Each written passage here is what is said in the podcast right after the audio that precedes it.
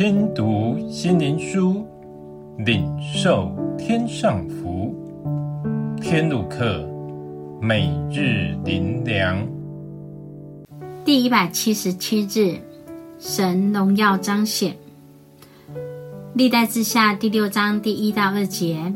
那时，所罗门说：“耶和华曾说，他必住在幽暗之处，但我已经建造殿宇，做你的居所，为你永远的住处。”神造万物，各按其时成为美好。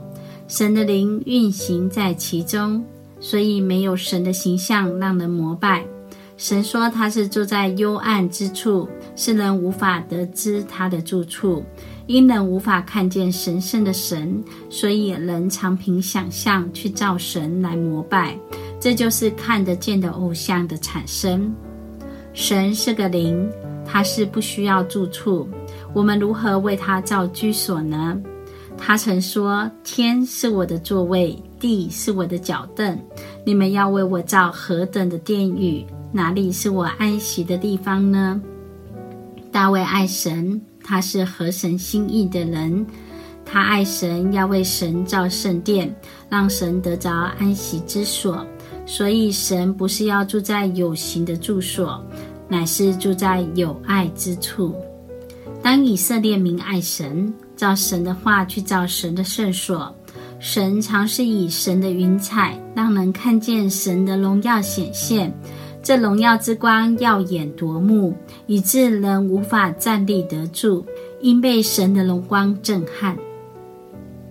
今日那无所不在的神，也不住在任何一个有形的建筑物中，他的圣殿乃是我们这被神舍命大爱赎回的百姓，我们就是神的殿。神荣耀彰显，不是任何人所夸的外在如何。神真正的彰显，乃是他在我们里面，让我们的灵魂苏醒，能看见基督在我们里面的显现，是极荣耀，无法以言语形容，只能俯伏敬拜，只能静默无声。盼我们这属神的人，可以因爱和对主的顺服，感动了神，让以马内利的神真实与我们相会。在神荣耀中与神合而为一。